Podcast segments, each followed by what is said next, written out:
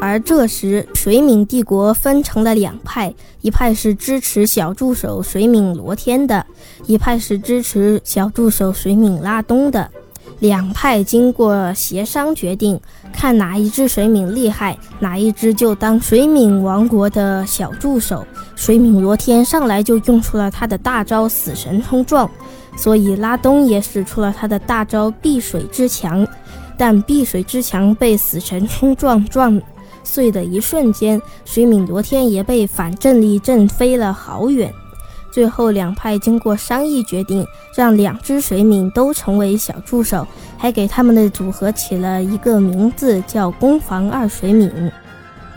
一天，一只叫王低的螳螂发明了一种大型投石车，可以投掷石头砸死蟑螂。蜘蛛女帝觉得这个想法很不错。